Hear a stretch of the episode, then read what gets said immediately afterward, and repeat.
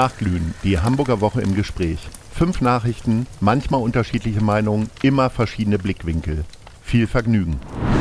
Moin Moin, mein Name ist Lars Meyer, ich bin Geschäftsführer der Gute-Leute-Fabrik in der Schanze und ich begrüße Lars Heider, den Chefredakteur vom Hamburger Abendblatt. Guten Morgen. Heute diskutieren wir wieder die wichtigsten Themen der Woche und ganz zum Schluss gibt es auch noch eine traurige Absage. Das schon mal als kleiner Cliffhanger. Ähm, aber erstmal gibt's was zu feiern. 125 Jahre Rathaus. In dieser Woche hat das Rathaus 125-jähriges Jubiläum gefeiert. Seit dem 26. Oktober 1897 steht Hamburgs politisches Zentrum zwischen Alster und Elbe. Anlässlich des Geburtstages wurde das historische Gebäude mit Führung und Ausstellung für alle Hamburgerinnen und Hamburger und alle Gäste der Stadt geöffnet. Du bist ja in deiner Funktion als, also nicht nur Chefredakteur, sondern Journalist wahrscheinlich schon 500 Mal im Rathaus gewesen. Äh, gibt dir das immer noch so ein leichtes Prickeln, wenn du da reingehst, oder ist es einfach ein ganz normaler Arbeitsbereich für dich hm, geworden? Nein, das ist natürlich, das ist ja ein wirklich ein besonderer Ort. Wenn man sich überlegt, dass dieser Ort eben nicht geschaffen wurde von irgendwelchen Königen oder Kaisern oder Fürsten, sondern am Ende von den Bürgern. Ne? Das also, und das, das vermutet man ja in Hamburg nicht, dass es so einen, einen prachtvollen Bau gibt in einer in einer Stadt, in einer Bürgergesellschaft, die ja immer stolz darauf war, eben diese ganzen Adligen und Fürsten nicht gehabt zu haben. Insofern finde ich das schon immer, immer, es ist jeder Besuch im Rathaus ist was irgendwie was ganz Besonderes, insbesondere wenn man in die, in so, in die, in die festlichen Bereiche kommt. Interessant ist, dann sind aber auch die anderen Bereiche, die dann eben total dagegen abfallen, ne? Die fast so ein bisschen, ich will nicht sagen, schäbig ist das falsche Wort, aber du, nein, du hast auf der einen Seite hast du den einfach Prunk, schlicht. Prunkt und das andere sind halt schlichte Bürogebäude, wie man sie heute nie bauen äh, würde. Und selbst das ähm, das Arbeitszimmer des Bürgermeisters, also nicht das das sozusagen das das offizielle, ne, das ist ja großartig, aber das klassische Arbeitszimmer des Bürgermeisters, wo der wo Olaf Scholz und Peter Tschentscher wirklich arbeiten, ist ja eher profan und klein, wenn man zum Beispiel vergleicht mit dem Büro äh, des niedersächsischen Ministerpräsidenten in der Staatskanzlei, wo du, wenn du an der Tür stehst, ungefähr äh, den, den, den Ministerpräsidenten gar nicht sehen kannst, weil der Schreibtisch so weit weg ist. Also immer, ich kann nur jedem empfehlen, dieses mal so eine Rathausführung zu machen. Wer es noch nicht gemacht hat, man erfährt unglaublich viel darüber und es ist ein, eines der, vielleicht ist es das schönste Gebäude in Hamburg. Sagen ja viele. Ähm, was ist denn so die verrückteste Zeit, die du da erlebt hast? Jetzt ist es ja fast spießig ruhig da, ne? Nein, was, was, was war das unter Schill? Oder mit Schill? Das war natürlich, das, das war ja so eine, da war so eine Phase, wo ich nur noch am Rande da war und dann nicht mehr in Hamburg war. Aber es gab natürlich immer so, es gab viele aufregende Momente. Ähm, ich überlege gerade, was so der aufregendste war. Ist schwer zu sagen. Für mich, also der, der, also der mich am meisten bewegt hat, war mal tatsächlich die Verleihung der Ehrenbürgerwürde nicht an Udo Lindenberg, sondern an Michael Otto, weil man das so ein Moment war, wo man merkte, dass dieses Hamburg halt mehr ist als die ein einzelnen Menschen, sondern dass es da sowas gibt wie äh, was unsterblich ist. Ne? Also das ist irgendwie dieses, dieses Hamburg, was weitergegeben wird und dann dieses, hat man diese Gemeinschaft da in, in dieser Feierlichkeit äh, extrem gespürt. Das fand ich irgendwie, das fand ich äh, großartig. Äh, die äh, wildeste Party, die ich da mal erlebt habe, die Grünen feiern ja ihren Neujahrsempfang dort. Und äh, da gibt es immer eine sehr interessante Mixtur äh, an Gästen, die ja auch ganz viel aus der queeren Gemeinschaft Leute einladen, die dann auf, äh, ich sag mal, 50 Zentimeter hohen Lackstiefeln da rumlaufen oder möglicherweise komplett mit Maske, also einer Lack- und Ledermaske bekleidet sind. Ähm, das ist, äh, das finde ich immer sehr interessant, weil das ist ein, ein ziemlicher Bruch. Ich hoffe, dass das demnächst mal wieder ist. Ja, was auch noch, was auch noch ein Bruch ist, ist, es gibt ja immer dieses Matthäe-Mal und unter Olaf Scholz war das so, als es, wenn das Matthäe-Wahl zu Ende war, ähm, hat Wolfgang Schmidt seine rechte Hand, dann ist er so rumgegangen, hat so dem einen oder anderen noch einen Wink gegeben und dann ist man noch mal so mit 10, 15, 20 Leuten, meistens Journalisten, in das Büro des Bürgermeisters gegangen und dann gab es da noch mal Rotwein. Scholz trinkt ja, trank ja, ich denke mal bis heute, vor allem Rotwein. Und ich weiß noch, dass ich mal eine, ein, bei einem, bei einem dieser Termine da bis morgens um halb fünf gesessen habe. Und als ich, und als ich ging, war ich aber nicht der Letzte, der gegangen ist. Hei, hei, hei, hei. Ja, ja. Und, der, und der Scholz war noch voller Kraft. Ist ähm, das Mate mal. Ich durfte das noch nicht sehen. Äh, da werden ja wirklich nur sehr ausgesuchte Menschen eingeladen. Ähm, ist das tatsächlich so toll, ähm, wie man sich so erzählt oder äh, nimmst du das so locker mit, ähnlich wie den Presseball oder den Neujahrsempfang des Hamburger Abendblatts? Nee, der Neujahrsempfang des Hamburger Abendblatts ist natürlich was viel spektakuläres. Übrigens in diesem Jahr besonders, im nächsten Jahr besonders spektakulär. Ähm, na, das ist schon eine, eine Besonderheit, ne, weil es halt auch so eine lange Tradition hat. Ähm, es hängt aber natürlich davon ab, neben, dem, neben wem du sitzt. Also du sitzt ja neben jemandem, mit dem du den ganzen Abend verbringst und es hängt auch davon ab, wer die Redner sind. In der Zeit von Scholz waren das ja, also ein bisschen auch Vorbereitung, glaube ich, auf künftige Aufgaben, dann irgendwie solche, so, solche Leute wie der äh, äh kanadische äh, Premierminister äh, äh, Trudeau. Trudeau. Mhm. So, ähm, aber das war dann schon, das ist schon, wenn die, wenn die Reden gut sind und du einen guten Sitznachbar hast, ist das ein großartiger Abend. Na, wir gucken mal. Du hast es gerade erwähnt, ihr macht den Neujahrsempfang. Wir machen Ahoi den Neujahrsempfang der besonderen Art, wenn wir nächstes Jahr nicht machen.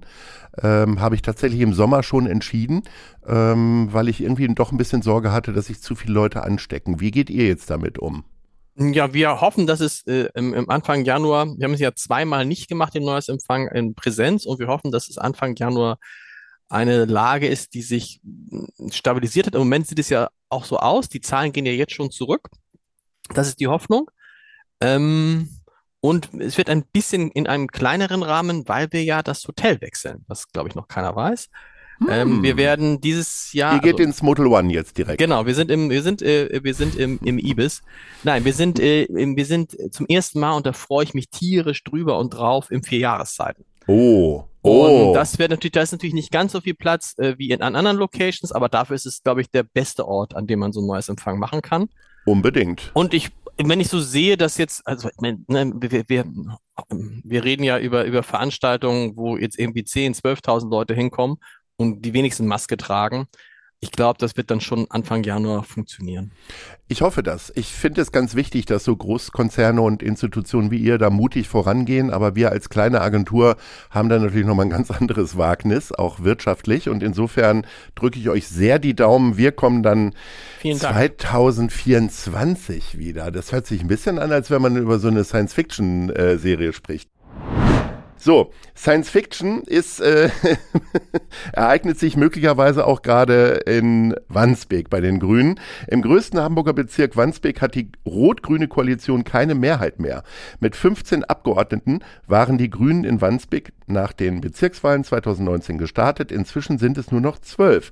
Im Frühjahr kommenden Jahres steht eine wichtige Wahl an. Dann stimmt die Bezirksversammlung über den neuen Bezirksamtsleiter ab. Ich habe ähm, diese Woche mit der äh, grünen Landeschefin Mariam Blumenthal gesprochen und sie sagte äh, sinngemäß, es wäre eine Verkettung von unglücklichen Ereignissen gewesen, dass drei Leute die Fraktion verlassen haben.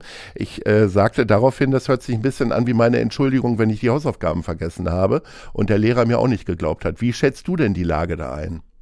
Ich glaube, da liegt sie relativ nah an der Wahrheit, ehrlich gesagt. Also da sind ja, da spielen ja verschiedene Punkte eine Rolle, ohne die jetzt im Einzelnen kann man alles nachlesen. Aber es hat auch, hat auch viel mit persönlichen Geschichten zu tun. So, und dann kann das mal passieren, sollte aber natürlich nicht passieren. Ist nun passiert, wie schätzt du die Lage da ein? Gibt es da eine neue Koalition? Kommt die FDP dann dazu oder die Linke? Also es das heißt ja, dass Andreas Dressel als Bezirksvorsitzender sozusagen ähm, da auf der Suche ist oder meinst du, die kriegen das irgendwie noch hin? Kann, will ich jetzt mir, will ich mir, traue ich mir jetzt irgendwie keine Einschätzung zu, weiß man nicht, muss man, muss man einfach gucken, ne? Also, es hilft natürlich, wenn man das irgendwie gut und pragmatisch gelöst kriegt. Das ist ja so ein bisschen das Problem, was ich insgesamt zum Teil bei den Grünen habe ähm, dass die, wenn die da erstmal so an in Regierungen in Anführungsstrichen sind, das sieht man ja auch in Berlin, dass, ähm, dass sie sich damit noch schwer tun. Und das wäre so ein Zeichen, auch im Kleinen zu zeigen, wir kriegen das irgendwie hin. Aber wie gesagt, ich glaube, es hat ja nichts, es hat irgendwie, es, es sind eher persönliche, als es sind auch stark persönliche Gründe dafür, dass es in Wandsbek so gekommen ist, wie es gekommen ist. Stark persönliche Gründe haben auch Sabine Rosbach äh, zum Handeln äh, gebracht. Äh, die ist ja quasi zurückgetreten, hat ihr Amt zur Verfügung gestellt als Landesfunkauschefin. Die Aufarbeitung der Vorwürfe gegen die Direktorin äh, sind jetzt abgeschlossen. Die journalistische Arbeit wurde laut dem Bericht durch mangelndes Vertrauen und mangelnden gegenseitigen Respekt beeinträchtigt. Für einen unzulässigen Eingriff ins Programm fanden die Prüfer keine Belege. Also da ging es ja darum, äh, dass sie möglicherweise die PR-Agentur ihrer Tochter bevorteilt hat, was ich ehrlich gesagt ein bisschen Quatsch finde, äh, weil äh, reine PR-Geschichte, das weiß sogar ich als Kommunikationsberater, will auch keiner im Fernsehen sehen und irgendwie scheint ja das Hamburg-Journal auch einen gewissen Erfolg zu haben, wenn man sich die Quoten zumindest irgendwie anguckt. Wurden naja, und die alles. Sachen, die, die Sachen, die da damals in, in, in der Kritik standen, wie zum Beispiel der Blankeneser Neujahrsempfang, äh, von den, unseren Kollegen vom Klönschnack, das ist ja ein Empfang, über den da geht man, man, ja nicht dran vorbei. Nein, über den muss man schon berichten, ja. Das wäre so, als wenn man sagt irgendwie, oh, du hast denen gesagt, die sollen zum Spiel HSV gegen FC St. Pauli gehen. Ja, natürlich so. Also das fand ich schon, äh, fand ich schon damals komisch. Und interessant ist natürlich jetzt, dass sowohl es zwei Gerichtsurteile gibt, die sagen, dass die im Raum stehenden Vorwürfe so nicht zu halten sind und auch so nicht wiederholt werden dürfen, insbesondere was die Bevorzugung von Familienmitgliedern anbelangt von äh, Sabine Rosbach und was die Zusammenarbeit mit der Presseagentur ihrer Tochter zu, äh, zu, äh, zu, äh, zu, tun hat, die mir übrigens total leid getan hat, weil die konnten gar nichts dafür und waren eben wochenlang, wochenlang damit beschäftigt, so einen Kram auszuräumen. Ähm, ja, und jetzt, jetzt kommt das Ergebnis der, der ähm, Unabhängigen, also Kollegen vom NDR, die da äh, das äh, zusammengetragen haben, wie es beim NDR, äh, NDR in Hamburg läuft, aus anderen Landesfunkhäusern auch noch zu demselben Ergebnis. Und ich glaube, und da muss der NDR sich jetzt auch nochmal kritisch fragen, ähm, was da im Krisenmanagement falsch gelaufen ist. Vielleicht hat man da ein bisschen voreilig und mit vorauseilendem Gehorsam, geprägt durch die Ereignisse, die beim RBB passiert sind, vielleicht zu schnell Entscheidungen getroffen. Ne? Was jetzt ja, noch die Entscheidung hat sie ja getroffen. Ja. Ich, ich, glaube, das hat sie natürlich vielleicht auch, also sprach ja, man sprach ja immer vom Klima der Angst. Also möglicherweise hat sie dann doch nicht so viele Fürsprecher gehabt an den richtigen Stellen. Also keine Ahnung, aber das ist auch sehr viel Spekulation und das wollen wir ja hier nicht machen. Äh, ja, man muss ja immer auf, man muss ja immer aufpassen, so Stichwort Vertrauen, Stichwort, äh, wie geht man miteinander um? Wenn man jetzt bei dir, ich weiß nicht, ich weiß nicht, wie es ist, wenn man bei dir jetzt die Kolleginnen und Kollegen fragen würde, ähm, und du wirst aus irgendeinem Grund irgendwie angeschossen, wie war der Lars Meyer eigentlich? Da würden wahrscheinlich auch drei, vier sagen, ah, ich fand ihn immer ein bisschen komisch, ein bisschen seltsam und das war auch irgendwie, ich habe mich nie getraut, was zu sagen und hatte nie Zeit. Also mit solchen Einschätzungen muss man im Zweifel ja dann auch vorsichtig sein. Zumindest ging es ja im Kern nicht darum, sondern im Kern ging es ja um Vorwürfe, die tatsächlich justiziabel sind. Genau. Und so wie ich das jetzt sehe, zwei Gerichtsurteile, interne Untersuchung, bleibt von diesen Vorwürfen von diesen Vorwürfen erstmal nichts übrig. Jetzt muss man gucken, ähm, gab es da in, in, in, in dem Vertrauen zwischen der Chefin und der Redaktion und der Zusammenarbeit, gab es da Schwierigkeiten? Aber das sind dann eher so interne Geschichten. Würde ich auch sagen. Deswegen müssen wir das auch nicht weiter ausbreiten und kommen zum Hamburger Hafen. Da gab es ja auch äh, einige Verunsicherung. Das, äh, da haben wir letzte Woche schon drüber gesprochen. Nun ist es äh, soweit. Das Bundeskabinett hat sich im Streit um einen chinesischen Einstieg bei einem Containerterminal im Hamburger Hafen auf einen Kompromiss verständigt. Konkret handelt es sich um eine sogenannte Teiluntersagung. Die Beteiligung des chinesischen Costco-Konzerns am Containerterminal darf nur bei 24,99 Prozent liegen. Geplant waren zuvor 35 Prozent. Ich fand ja tatsächlich interessant, dass äh, quasi kurz vor Toreschluss, es lief ja eine Frist ab und wenn Scholz jetzt da nicht gegengesteuert hätte, dann wäre das passiert, dass man dann einfach mal so mir nichts, dir nichts nichts äh, wie bei Schnuck, Schnick, Schnack, Schnuck, äh, sagt so, jetzt kriegt ihr 11 Prozent weniger oder 10. Mhm. Das fand ich am interessantesten, dass das alles so glatt ging. Ja, das, das wird sich ja noch zeigen. Ne? Also das eine ist jetzt, dass äh, äh, es aus Deutschland heißt, liebe Costco-Reederei, wir halten uns nicht an unsere Absprachen. Ihr kriegt nicht 35 Prozent, sondern nur 24,9 Prozent. Kann, Kost, kann auch sein, dass Kost gesagt, wisst ihr was, dann behaltet euren Kram. Werden sie wahrscheinlich nicht tun, weiß ich nicht. So. Ich fand auch interessant natürlich, dass diese Entscheidung dass ähm, die Reederei an dem an einem relativ kleinen Hamburger Containerterminal, nämlich toller Ort, mit einem kleinen Anteil beteiligt wird. Die steht ja schon sehr, sehr, sehr, sehr lange fest. So. Und dass sie jetzt hochkommen, dass jetzt darüber diskutiert wird, hat natürlich einerseits damit zu tun, dass diese Frist abläuft, klar, hat aber natürlich andererseits damit zu tun, dass die Ampelkoalition in Berlin, die da ein äh, Veto hätte einlegen können, angeschossen ist und das natürlich ein guter Grund war, insbesondere für die Union, für die CDU, da nochmal gegenzuschießen, wie kann man nur äh, äh, den Chinesen das, die deutsche Infrastruktur verkaufen, in Klammern, es war ja die CDU auch, oder unter der Ägide von Angela Merkel, indem wir ganze Gasspeicher an Russland verkauft haben, ganze Gasspeicher, ne? und die dann die Russen geleert haben auf bis zu zwei Prozent äh, und wir es alle nicht gemerkt haben und die sich jetzt tierisch dann darüber aufgeregt haben. Und dann, das fand ich interessant, die Grünen auch noch, vielleicht auch so ein bisschen so als so jetzt, äh, der blöde Scholz, der hat hier das Machtwort gesprochen in Sachen AKW und jetzt gehen wir es mal zurück. Insbesondere Anton Hofreiter, aber auch Robert Habeck. Wenn man in Hamburg mit Katharina Fegebank von den Grünen gesprochen hat, dann hat die gesagt, sie verstünde die ganze Aufregung nicht. Ne? Und ich glaube, so ein bisschen ist es auch so, eine Minderheitsbeteiligung von 24,9 Prozent ist sicherlich nicht etwas, was uns in tiefe Abhängigkeit von China bringt. Was uns in tiefe Abhängigkeit von China gebracht hat, und darüber redet keiner, sind die wirtschaftlichen Beziehungen, die aber auf, auf die gerade auch die, äh, auf die alle Parteien total stolz waren, weil sie einen Teil der Grundlage unseres Wohlstandes in den vergangenen Jahren waren. So. Und wenn du guckst, dass in Hamburg, glaube ich, jede, jedes, jede dritte Ware, die in Hamburger Hafen umgeschlagen wird, kommt aus China, da muss man sagen, da ist eine extreme Unabhängig äh, extreme Abhängigkeit. Und da muss man sich, wenn man sich ehrlich entscheidet und sagt, wir wollen diese Unabhängigkeit, diese Abhängigkeit auflösen, dann müssen sich alle in die Augen gucken und sagen, was das bedeutet. Dann steigen die Preise nämlich noch weiter und, und, und, und, und. Ähm, es wäre sozusagen, man muss sich jetzt einmal in Deutschland, glaube ich, entscheiden, ob man äh, sich an das, an dem, was wir alle gefeiert haben, nämlich der Globalisierung und von der wir in Hamburg als Hafenstadt extrem profitieren, ob wir uns von der verabschieden wollen. Äh, wenn man das will, dann kann man so sagen, alles andere hat so ein bisschen so einen Charakter von Verlogenheit.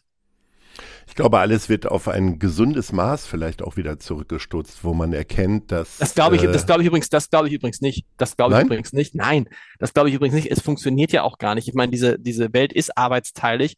Und nehmen wir jetzt mal an, wir Deutschen würden sagen, also wir machen uns jetzt unabhängig von Rohstoffen von anderen und wir machen uns unabhängig von Zulieferprodukten von anderen. Dann ist mal wieder nur Kartoffeln. Unabhängig von, ich meine, was wir Deutschen nicht haben. Wir haben doch zwei Sachen, die wir zu wenig haben. Das eine sind Rohstoffe. Und das hm. andere sind Arbeitskräfte. Hm. Also in Klammern günstige Arbeitskräfte. Ne? So, das Einzige, was wir haben, ist Know-how und Wissen. Und das, dieses Know-how und Wissen tauschen wir mit anderen Ländern, die Arbeitskräfte haben oder Rohstoffe. Wenn wir das nicht mehr machen wollen, dann haben wir nur Know-how und Wissen und damit werden wir unseren Wohlstand nicht ansatzweise aufrechterhalten können. Und das kann auch nicht das Ziel sein auf dieser Welt, dass jeder vor sich hin äh, werkelt, weil wenn wir nicht versuchen, weiter versuchen, gemeinsam Dinge zu erreichen, dann werden wir sowas wie den Klimawandel ja nie stoppen. Wohl wahr, aber äh, möglicherweise müssen wir auch viel mehr vor der eigenen Haustür äh, versuchen, Kooperationen zu schließen. Ähm, also eben nicht nur mit den äh, nordeuropäischen Ländern, sondern auch mit der EU, weil da rasselt es ja doch auch immer wieder ganz schön hin und her. Ne? Na, aber im Verhältnis, im Verhältnis ist es irgendwie, äh, im Verhältnis zu dem, was jetzt mit Russland passiert, oder auch im Verhältnis, was mit China passieren könnte, ist es gering, aber man, muss, ich finde, man muss sich da keine Illusion machen, ne? Auch als Deutschland. Wenn man, Helmut Schmidt hat das schon vor vielen, vielen Jahren gesagt, ja. Deutschland wird als Deutschland keine Rolle mehr spielen. Im, im, im Jahr 2100, da wird es diesen Podcast vielleicht nicht mehr geben. Da gibt es in Deutschland noch 69 Millionen Einwohner. Ja, also 69 Millionen zu dann, weiß ich nicht, keine Ahnung, 1,8 Milliarden Indern, 1,4 Milliarden Chinesen. Chinesen gehen auch ein bisschen zurück. Aber wir dürfen nicht unsere Bedeutung, unsere Möglichkeiten dürfen wir auf keinen Fall überschätzen. Äh, wir sind ein kleines Land und nur im Verbund mit der EU überhaupt können wir, ähm, können wir eine Stimme in der Welt sein. Aber grundsätzlich müssen wir halt sehen, dass wir ein Land in diesem globalen Verbund sind. Und nicht, wir können nicht glauben, dass wir äh, sozusagen isoliert alles allein machen können. Das funktioniert einfach nicht. Ich merke schon, du willst äh, Mandarin lernen und wir müssen diesen Podcast dann auf Chinesisch machen, damit wir hier nicht an Bedeutung verlieren. Wir kommen schon quasi auf die Zielgeraden und äh, gestern Abend hat es einen ganz fantastischen Abend gegeben im Hansa-Theater. Da ist nämlich die neue Spielzeit gestartet. Bis zum 26. Februar präsentiert das Varieté am Steindamm internationale Artistinnen und Artisten Kleinkunst, Humor und Musik. Zum Auftakt gestern konnte das Haus einen echten Superstar aufbieten. Tony Christie war da. Amarillo. Die tollste Einlage gab es für mich beispielsweise von Uli Waller und Thomas Collin, die beiden Chefs äh, der beiden Häuser St. Pauli Theater und Hansa Varieté. Äh, die äh, zur Eröffnung äh, waren die mit äh, Adidas Trainingsanzügen auf der Bühne auf Fahrrädern, die dann äh, ordentlich in die Pedale treten mussten, damit eine Glühbirne leuchtete. Und die haben sich einen sehr, sehr lustigen Dialog geliefert. Adidas Trainingsanzüge, äh, weil sie behaupteten, jetzt von Adidas gesponsert zu werden, weil Kanye West, der Vertrag wurde ja aufgelöst ja. in diesem in dieser Woche. Und äh, ich finde die beiden einfach wirklich ganz, ganz grandios, äh, was die für tolle Arbeit liefern hier für die Hamburger Kulturwelt. Das muss ich jetzt mal sagen. Nicht nur, weil es gestern äh, Wein und äh, Essen für Umme gab. Und äh, das ist ja, ihr seid ja auch enge Partner vom. Ja, man darf es ähm, nicht, man darf es nicht vergessen. Man kann, das, das ist wahr. Uli Waller und äh, Thomas Kulin haben da eine super Arbeit gemacht. Aber sozusagen gerettet vor dem Aus hat das ja meine liebe Kollegin Vivian Hecker, mhm. die das Hansa-Theater vor vielen, vielen Jahren eigentlich nur mal buchen wollte für eine Veranstaltung des Abendblatts. Und dann hieß es, man kann das Theater nicht mehr buchen.